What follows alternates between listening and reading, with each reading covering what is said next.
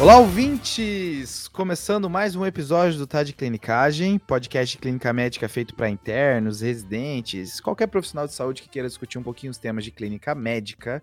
Meu nome é Pedro Magno. Eu sou o Rafael Coelho. E eu sou o Frederico Amorim. Acho que vamos dar uma pausa de falar de coronavírus, né, pessoal? A gente já temos uns cinco podcasts falando sobre isso. É, por favor. A ideia desse, desse do episódio de hoje é tentar trazer um pouquinho o tema de volta para a clínica médica.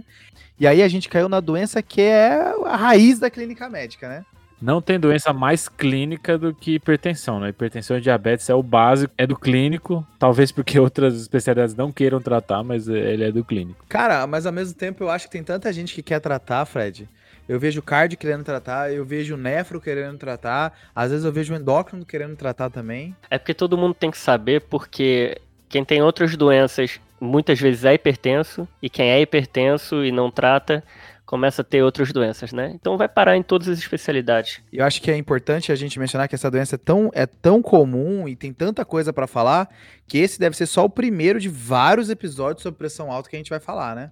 Boa. O nosso foco nesse episódio é falar sobre a escolha da primeira droga, né? É, Pedrão, e é, é um tema assim muito estudado, muito polêmico, né, com muitas opiniões, muitos vieses de estudos.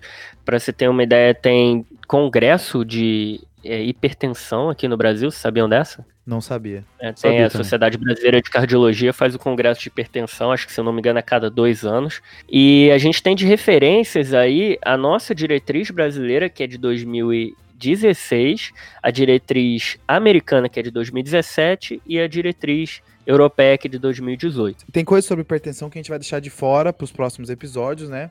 Por exemplo, quando começa a pensar que a hipertensão está resistente, sobre hipertensão de causa secundária, sobre os exames que eu tenho que pedir na primeira avaliação. Então tem bastante coisa pra gente falar nos próximos episódios. Mas esse a gente vai focar nisso, certo? Boa. Boa, boa. Cara, lendo as coisas de hipertensão, é porque os trabalhos são tão grandes, tão detalhados e a, a minúcia é tão importante que é, é, um contraponto muito grande aos trabalhos que a gente está lendo do Covid, né? Então, assim, enquanto um, um, um trabalho de hipertensão tem 30 mil pessoas e o cara fica vendo o detalhe do detalhe.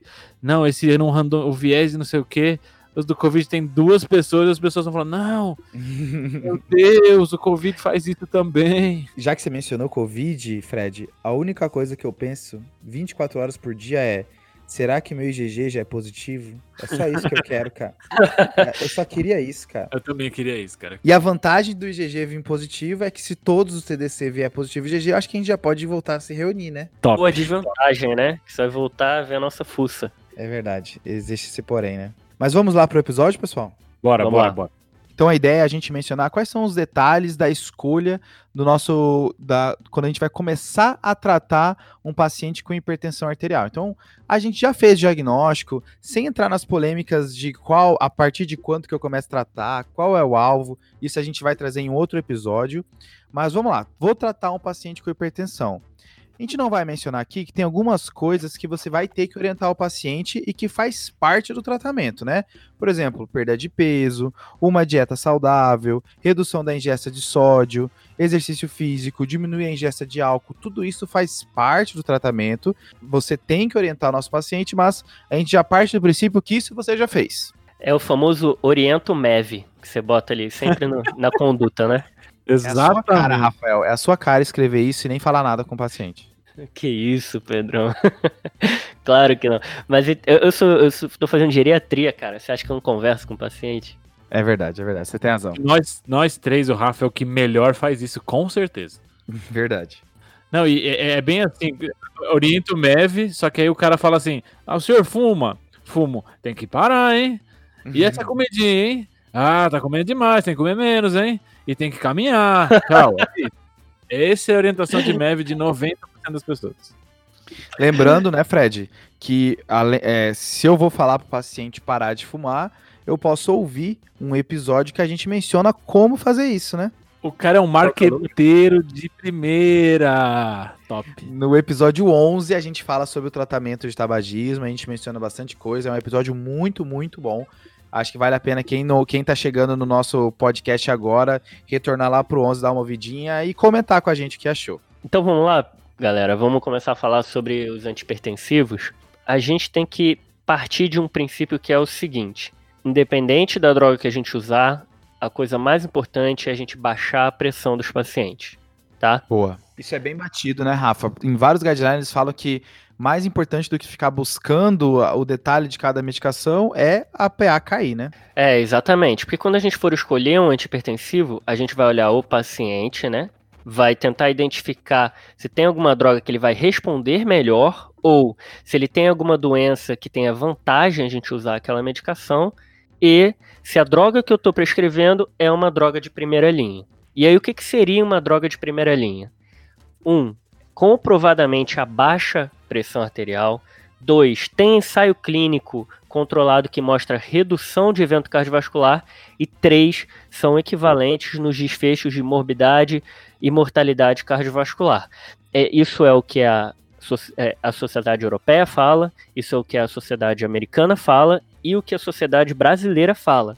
A Sociedade Brasileira ainda inclui alguns detalhes, ela tem que ser eficaz por via oral, tem que ser bem tolerada, pode ser usada em poucas tomadas durante o dia, mas essas três coisas que eu falei são é, as, os principais aspectos para eu chamar uma droga de primeira linha.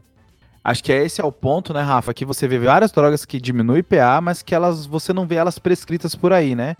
É porque não necessariamente elas têm estudo mostrando melhora de desfecho cardiovascular. Isso, Pedrão. É, então a gente está falando de primeira linha, Rafa, das, dos três clássicos da hipertensão, né? IECA barra BRA, a gente normalmente coloca eles na mesma categoria, bloqueadores de canal de cálcio e diuréticos tiazídicos barra tiazídico-like, né? Acho que esses são os três grandes grupos de antihipertensivos que você está comentando como primeira linha. É isso mesmo, é isso mesmo, Fred. Cara, e, e assim, desses três, essa, essa última que é tiazídicos e tiazídicos like é uma coisa assim que eu comecei a pegar mais tarde, assim, antes na minha cabeça era assim, hidroclorotiazida. Aí depois que eu comecei a, a, saber da existência desses outros diuréticos, assim, não sei se, se aconteceu isso com vocês também. Eu lembro que na farmácia eu aprendi que a hidroclorotiazida atrapalhava mais o perfil lipídico e que os outros eram medicações caras que não tinham no SUS. Então, assim, eu bloqueei até me formar para aprender o que que era. A gente tem de um lado tiazídicos, e aí tem algumas drogas, mas a que tem mais famosa, a que tem mais fácil para a gente mais disponível é a hidroclorotiazida. E do outro lado a gente tem os que eles chamam de tiazídicos like, né, semelhantes a tiazídicos, que são principalmente a clortalidona e a indapamida. Clortalidona até ouvia falar um pouco, agora a indapamida foi uma coisa que foi bem depois, assim, que, que, eu, que eu ouvi falar. E aí, a, a ideia é que os três têm um efeito, um, um mecanismo semelhante, mas tem algumas diferenças entre si na hora do tratamento da hipertensão, né? Tipo o quê? A princípio, hidroclorotiazida eu acho que é um dos, dos antihipertensivos mais prescritos de todos. Assim, é, é, se não é o que eu mais vejo, é um dos que eu mais vejo. Estudando sobre isso, o que é uma coisa interessante que você descobre é que, na verdade, os outros tiazídicos, que são os tiazídico-likes, clortalidona e dapamida, comparados à hidroclorotiazida, eles têm tanto um efeito mais prolongado, uhum quanto um efeito de, de diminuir a PA mais intenso. Então, eles diminuem mais a PA, e tem um efeito mais prolongado que a hidroclorotiazida. Você quer dizer uma meia-vida maior? É, a, a meia-vida da, da, clortalidona e da, da principalmente da clortalidona é bem maior, né? Por exemplo, a clortalidona tem uma meia-vida aí de umas 40, 50 horas, né? Aí acho que vem a primeira clinicagem do episódio, que é quando você está diante de um paciente que não está atingindo o seu controle pressório com hidroclorotiazida, talvez trocar por uma clortalidona tenha um efeito bom, porque a, a é mais potente que a hidroclorotiazida, né? E aí, a vantagem é que eu não coloco mais um remédio numa lista de 20 remédios que o paciente usa, né? Eu troco, né? É, Pedrão, e vou pegar isso que você comentou e lembrar que tem uma outra coisa sobre esses, esses diuréticos, esses tiazídicos, que é importante, que a clortalidona e a indapamida, elas têm uma redução de, de mortalidade cardiovascular mais bem documentada do que hidroclorotiazida, né? Então, tem até descrição de que hidrocloro... Isso é um pouquinho discutido na literatura, assim, né? Mas, a princípio, hidroclorotiazida é, tem poucos ou nenhuma é, descrição ou é, estudo que mostra diminuição de mortalidade cardiovascular. Enquanto a clortalidona e dapamida tem trials grandes, randomizados, demonstrando diminuição da mortalidade cardiovascular. Então, além deles serem mais potentes, eles têm uma comprovação de diminuição de mortalidade maior. E aí, nessa discussão, acho que entra um terceiro coisa que o Rafa já comentou, que é o preço, né? E aí fica assim, porra, mas hidroclorotiazida tem no SUS e tal. E aquele comentário que ele falou que clortalidona é uma medicação cara. Eu tinha essa, essa impressão também. Mas pesquisando nas farmácias. Lembrando que o Fred é um menino farmácia, é, é o menino que busca preço na farmácia, né? A gente tem vários episódios em que o Fred vai enlouquecido buscando o preço dos, dos remédios, né? Cara, eu quase fiz uma tabela igual aquela, que eu não tive tempo, senão eu faria uma tabela igual aquela com essas medicações. Mas, ó, eu tô pegando aqui agora, ó, clortalidona, 25 miligramas, 60 comprimidos, 17 reais. Então, assim, um tratamento para um mês ou dois meses por 17 reais, alguns pacientes do SUS conseguem pagar, alguns não. Uhum. Então, se essa ideia surgir de usar essa medicação, acho que talvez até valha a pena discutir com o paciente se ele topa, se ele acha interessante é, usar essa medicação, até porque você pode evitar que ele tenha que combinar duas medicações e fique mais difícil. A gente ainda vai discutir sobre combinar ou não, mas não é tão caro quanto parece, sabe? Uma vantagem da hidroclorotiazida é que existem várias formulações combinadas com outras de primeira linha, e se eu não me engano, é mais difícil achar isso para clortalidona se você for ler os, os, três guidelines, as três referências que você comentou, né? Então, na de hipertensão brasileira, ele dá preferência à clortalidona.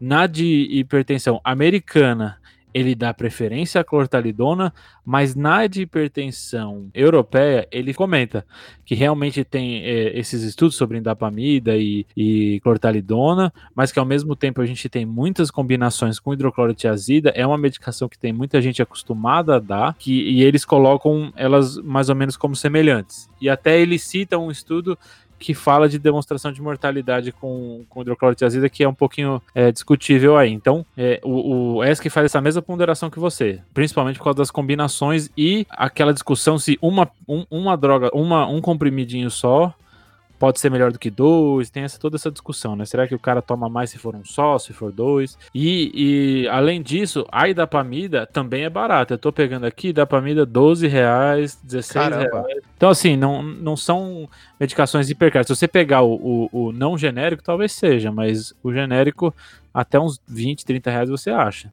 Pois é, Fredão. É importante citar que tem alguns estudos que mostram que a cortalidona é melhor do que a hidroclorotiazida. Tem um, trial que chama MR-FIT, que acompanhou por seis anos e viu menor desfecho cardiovascular.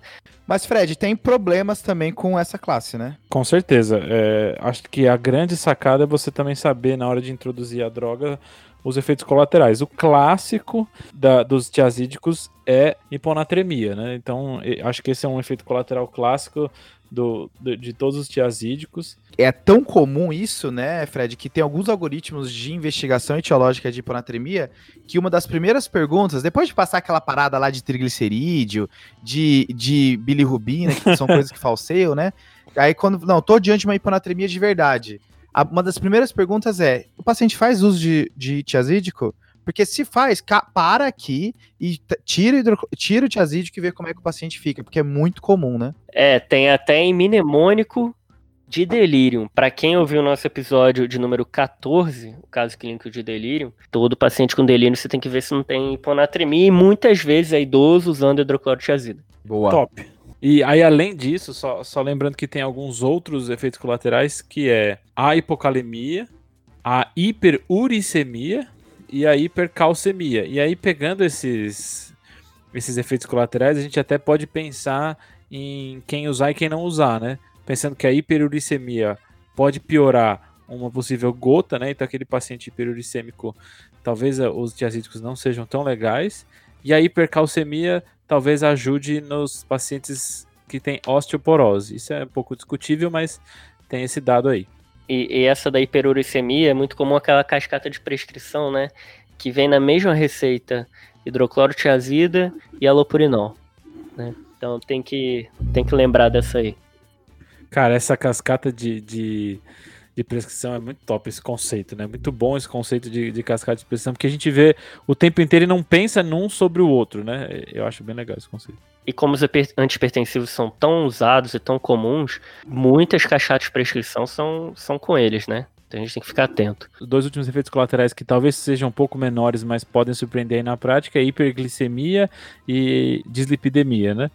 Tem relatos de que, na verdade, não é para afetar, não é para desglicemia ser tão importante, não é para fazer hiperglicemias tão grandes, mas tem aí esse, esse efeito colateral. Boa. Bom, Fredão, você fez um raciocínio aí intuitivo, né? A hidroclorotiazida causa isso, então vou evitar nesse ou fazer naquele. É, é, pro IECA e BRA, não é bem assim, né?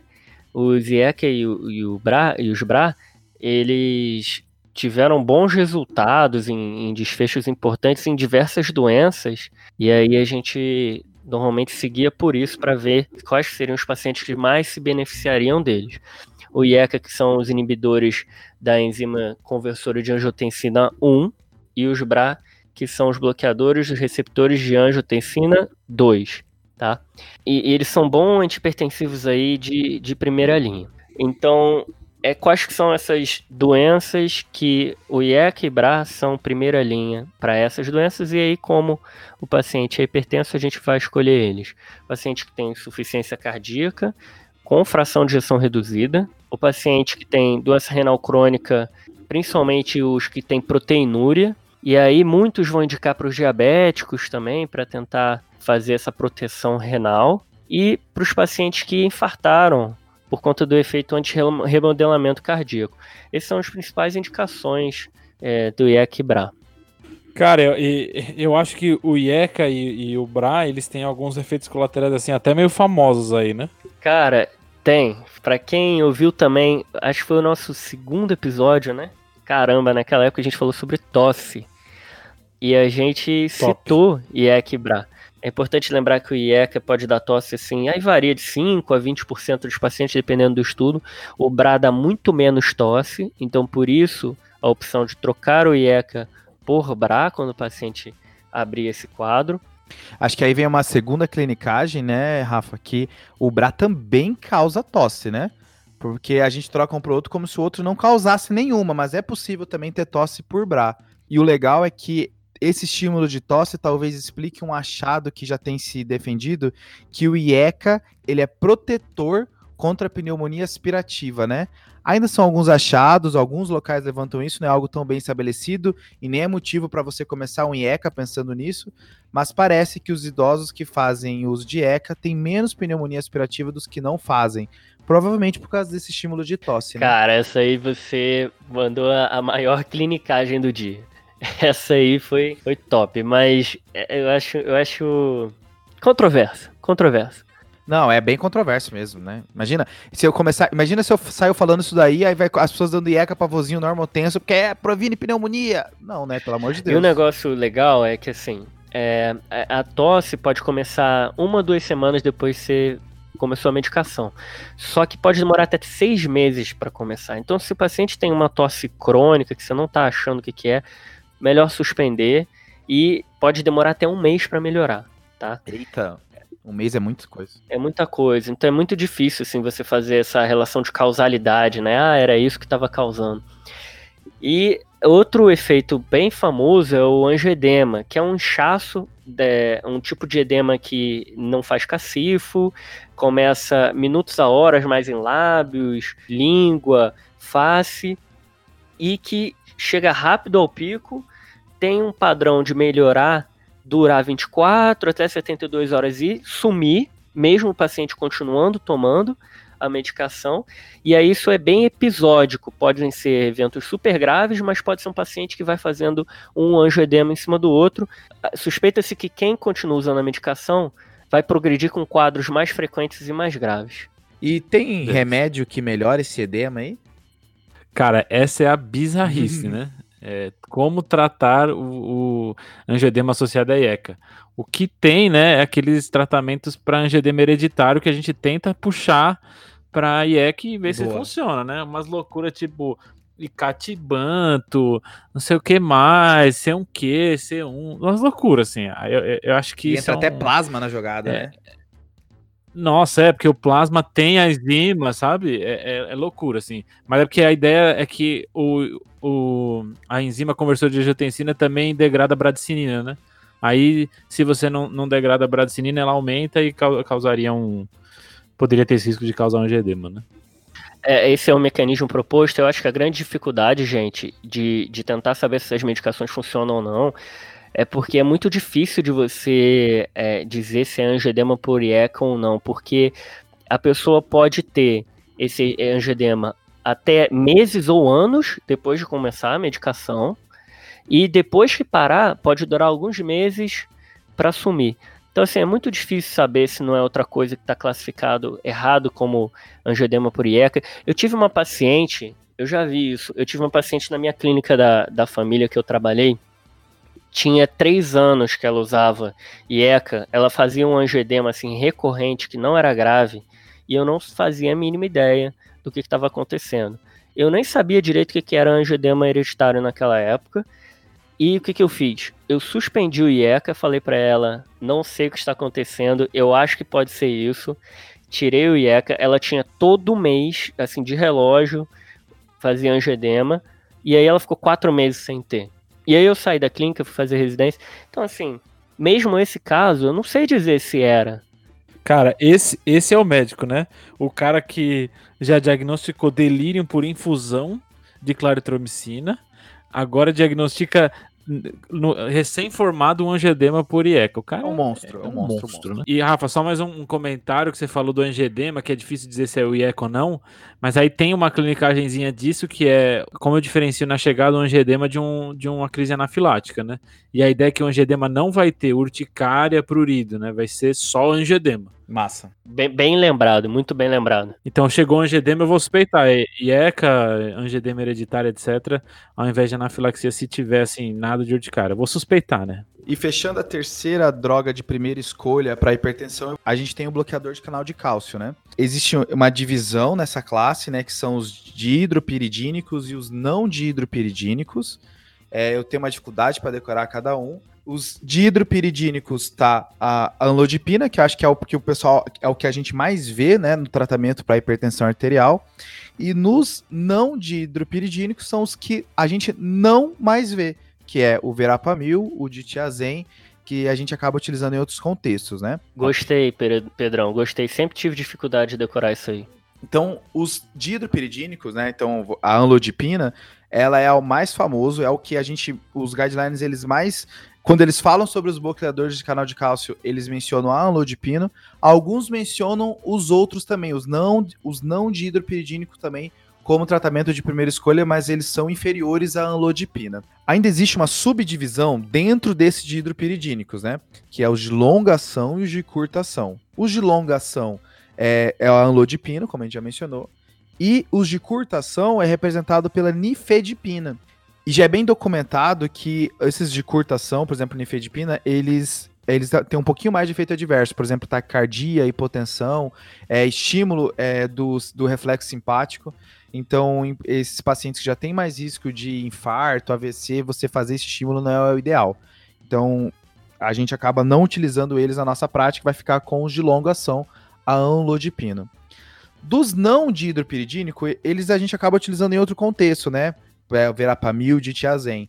Por exemplo, paciente taquicárdico, paciente com controle de angina, eu posso utilizar também, mas eles até têm algum efeito na hipertensão, não tão bom quanto a anlodipina. Pedrão, eu adoro anlodipina, gosto muito mesmo. Mas tem um efeito que, assim, o paciente volta chateado com você. Se você não falar, que pode acontecer. Olha, acho que assim, quem trabalhou já em posto de saúde, né, medicina da família, como você mencionou, Rafa, já teve um paciente que falou assim, doutor, você me deu esse remédio e agora minhas pernas estão tudo inchado. Acho que esse é o principal efeito adverso da, da, da, do bloqueador de canal de cálcio, né, principalmente o lodipina. Existem duas coisas que eu queria falar sobre esse edema, Rafa. Primeiro é que ele diminui quando eu associo IECA, então, quando eu coloco ECA junto com a Lodipino, é, existe uma chance menor de eu fazer de, de, eu fazer o edema. Então, daqui a pouco a gente vai mencionar sobre mono e dupla terapia. É, talvez esse seja uma vantagem. Ah, legal, legal. E a segunda coisa Em alguns estudos, os bloqueadores de canal de cálcio protegem menos para a evolução para insuficiência cardíaca. Mas será que a, o, que eles chamam, o que eles chamam de insuficiência cardíaca não é só a perna inchada do bloqueador de canal de cálcio? E na real nem é, nem é que ele virou insuficiência cardíaca, só inchou as pernas? Joguei uma crítica aí e não vou entrar no assunto. Porra. Cara, é o tipo de discussão que, cara, você tem que entrar no método do estudo para saber como que ele definiu esse. É, esse é, esse é o ponto, né? Que tem que saber como é que ele fez o diagnóstico formal de insuficiência cardíaca, né? A princípio, o importante é saber que a associação QECA diminui. E aí, o mais importante de todo edema do, do, do é em falar que furosemida não resolve esse edema. Diurético não resolve esse edema, porque senão a gente entra na segunda cascata farmacêutica que a gente vai mencionar no episódio, né? Já mencionamos a outra da, do hidrocloro com alupurinol, agora a gente está mencionando a segunda, que é anlodipino com diurético. A perna inchou, ao invés de eu tirar o pino, eu vou lá e dou um diurético para a pessoa e acrescento o remédio na prescrição, né? Muito bem lembrado, Pedrão. Legal, Pedrão, que você falou de, dessas duas cascatas e ao mesmo tempo a gente tem três síndromes clínicas onde os antipertensivos ficam importantes, né? O paciente que chega hiponatrêmico, eu penso na hidrocloro. O paciente que chega com edema, eu penso no bloqueador de canal de cálcio. E o paciente que chega com tosse, eu penso no iecolosartano, né? Boa. Só uma última informação, porque eu não sei quando é que é a próxima vez que a gente vai ter oportunidade de falar disso no podcast, é que os bloqueadores de canal de cálcio não de hidroperigine, que são aqueles que a gente não utiliza comumente para pressão, para hipertensão, verapamil, diltiazem, eles têm uma contraindicação relativa a pacientes com cardiopatia estrutural, né? Aí, nesse caso, insuficiência cardíaca, né? Eles podem diminuir a contratibilidade miocárdica, causar bradicardia e esse paciente pode piorar clinicamente. É uma contraindicação relativa, mas realmente a gente evita usar nesses pacientes, a não ser que seja muito preciso, né? Top. A, a única, cara, a única coisa que me incomoda do bloqueador de canal de cálcio é que em inglês Anlodipino tem M antes do L, cara. Isso é muito chato, cara. Eu sempre escrevo errado esse negócio, eu fico escrevendo com M, é, é muito é estranho. O, é, o professor, é o professor Pasquale do TDC. Ah, cara, mas você nunca achou estranho que é amlodipino? Professor Pasquale à parte, é, a dúvida que, que a gente fica assim bastante no, no PS é assim, e o beta block, né? A gente comentou no começo, assim, que eram essas três medicações, mas a gente vê muito paciente usando monoterapia com beta-block para hipertensão. E, e, sempre é aquele atenololzinho, né, Fred? Sempre o atenolol ou, cara, já vi até propranolol, né? Sei lá. É verdade. É, cara, assim, esse, esse é um negócio que quem formou agora torce um pouco o nariz, né? Vê um beta-bloqueador e a gente vê que os médicos mais das antigas amam. O que a gente tem que lembrar é aquela ter aquele terceiro ponto de drogas de primeira linha, terceiro critério para ser uma droga de primeira linha é ter que ter equivalência no desfecho de morbidade e mortalidade cardiovascular. E aí tiveram alguns estudos e até meta-análises recentes dos últimos 10 anos, dos últimos 15 anos, que mostram que a, o beta-bloqueador protege menos para AVC e tem uma meta-análise com atenolol que viu até um pouco de maior mortalidade.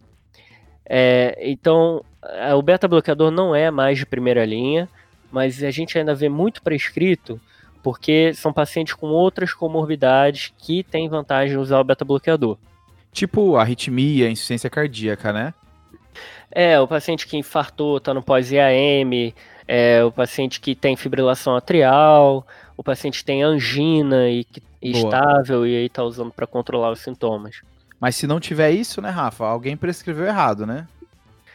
É, ou o paciente usava naquela época que tinha indicação ainda e continua até hoje, que acontece Boa. muito. Ah, usa esse remédio há 20 anos. E é por causa dessa ausência de benefício, claro, cardiovascular, né, Rafa, como beta-bloqueador, que outros também não estão na primeira linha, né?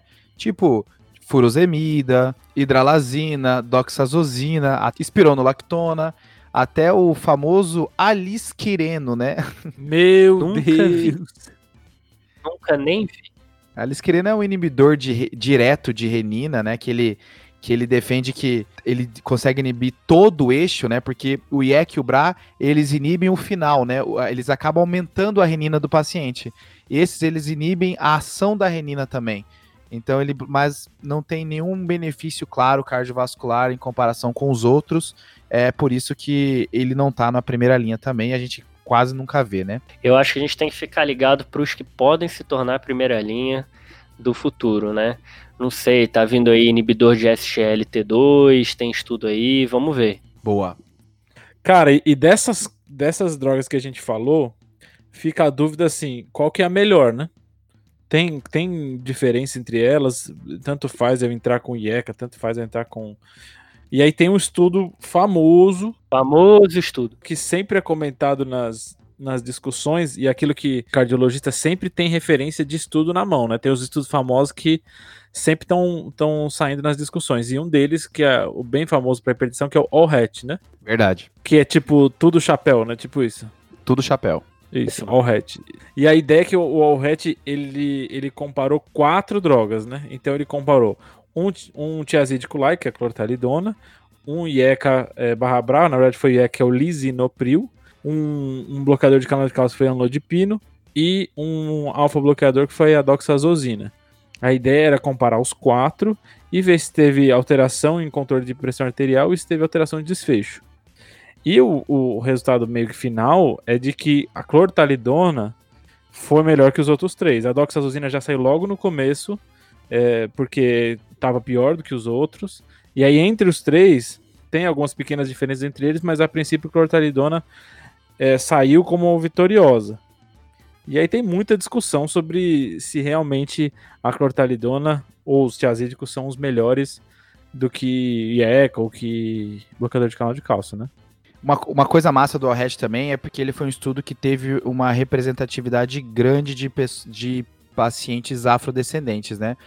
E foi eles que perceberam que os, os IECAs e os BRAS, que controla a pressão baseado no controle do sistema renina-angiotensina, eles não tiveram tanto efeito bom quanto os tiazídicos e os bloqueadores de canal de cálcio nesse grupo de pacientes, né? Por isso que a gente acaba utilizando esses outros antipertensivos primeiro. Mas é importante mencionar que nesse próprio estudo, quando ele usava o tiazídico junto com o IECA, o efeito ele era potencializado, né? Então não é como se fosse proibido utilizar IEC BRA em pacientes afrodescendentes. Você pode, só que você dá preferência para os outros e se caso precise acrescentar, você vai acrescentar depois o IEC e o BRA. Eu acho engraçado esses estudos clássicos, assim, a, a medicina baseada em evidência, quando você tem muitas opções, cara, você começa a extrapolar a informação, né? Porque uma hora você está comparando hidroclorotiazida com cortalidona, tá arrebentando com a hidroclorotiazida. Aí beleza, aí você faz um estudo depois com a clortalidona, levando o nome dos tiazídicos, e aí ela ganha, e aí você vai prescrever hidroclorotiazida, mas será que a hidroclorotiazida também é tão bom quanto para vencer do lisinopril, que foi o que foi utilizado no, no trabalho, por exemplo. Eu não sei se o Allhat a gente pode pegar essas informações e extrapolar para as classes ou só considerar isso como efeito é, das medicações que foram testadas, né? Cara, mas eu, eu, eu acho legal da cardio uma, que eles normalmente em guideline, comentário, eles deixam isso bem claro, né? Eles falam, ah, mas é, o, o recomendado é tal droga, porque ela que foi usada no estudo tal. Eu gosto que eles, eles fazem, eu percebo pelo menos que eles fazem pouco essa generalização.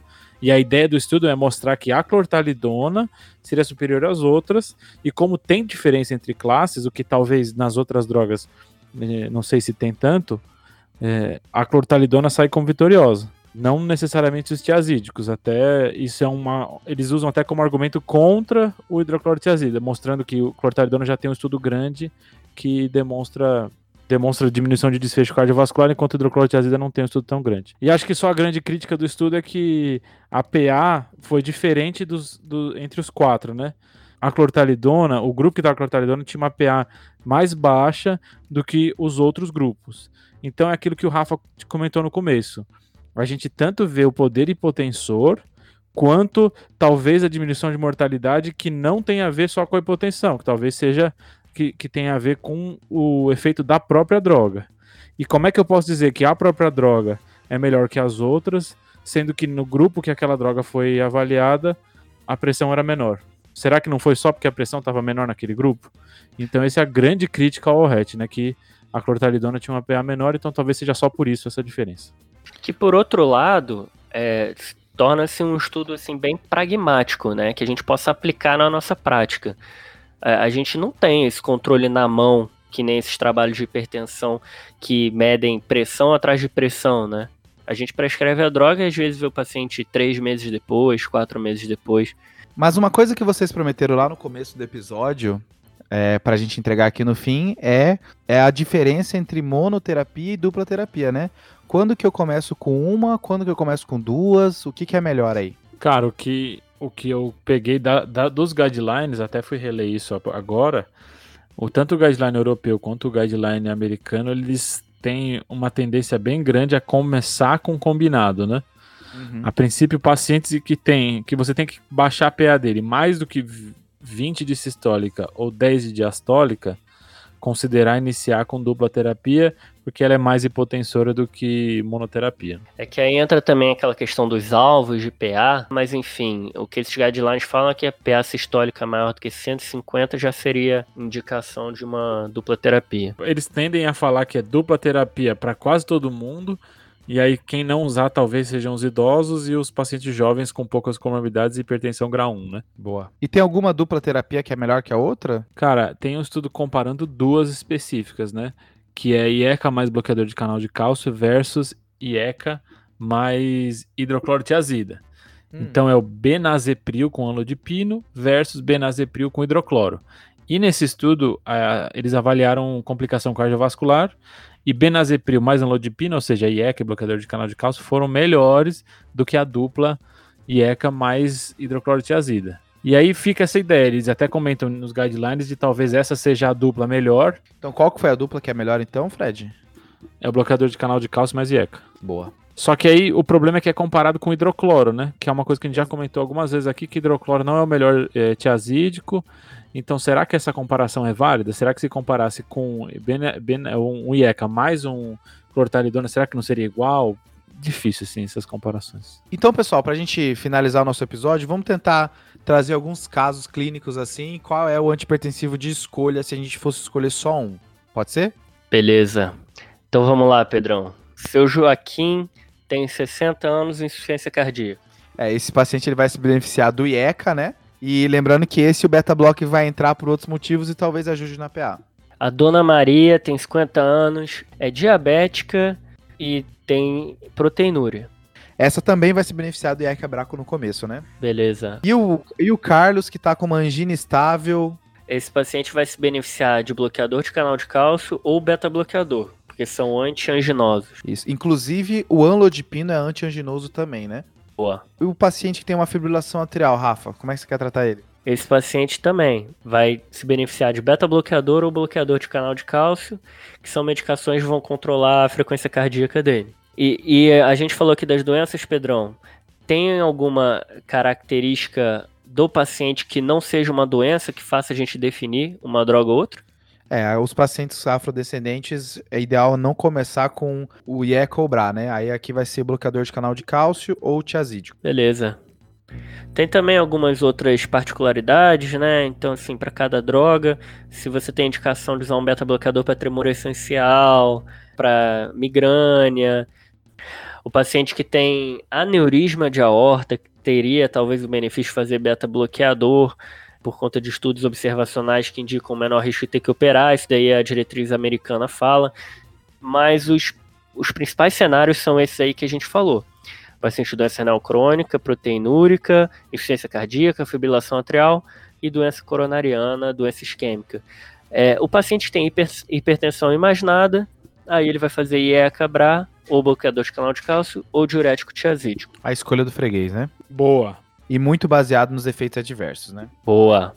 Fechamos, pessoal? Temos salve? Eu tenho um salve para dar, Rafa, que é para uma colega da minha turma, para Débora Linder. Ela tá fazendo residência de ortopedia lá na Alemanha e ela, quando ouviu o nosso episódio de Convivendo com Covid, ela lembrou de alguns casos lá que ela vivenciou e nos deu um relato muito foda no, no Instagram. Queria mandar um salve para ela aí e dizer que é muito feliz saber que o TDC tá chegando em, em locais tão mais distantes, né? Cara, top, a gente ficou bem emocionado, né, com essa mensagem dela. Foi, foi bem bonita mesmo. Cara, eu tenho um salve para dar que é pro William Duncan. É um residente de infectologia aqui da, da Unifesp que tá comigo na, na enfermaria do Covid esse mês, e falou que sempre quando ele tá em day off, ele ouve um, um podcast nosso, e hoje ele me deixou sair, me cobriu para eu sair um pouquinho mais cedo para gravar com vocês. Então, um grande abraço pro William. Boa, abraço. Grande, Will. grande Will. Eu queria dar um salve para Júlia Machado. Para quem não sabe, a gente criou uma newsletter do TDC semanal. A gente começou com o Covid, que é um assunto aí que tá bombando, que tem muita novidade. Se você quiser assinar, é só entrar no Instagram, lá nos destaques. É, pode também mandar mensagem pra gente se não estiver conseguindo. Tem, na, é, tem no link da bio do Instagram. É só, colocar, só colocar seu e-mail e se inscrever que você vai receber. E a Júlia Machado se inscreveu, ela mandou um e-mail enorme aqui pra gente, falando: tá muito massa a newsletter.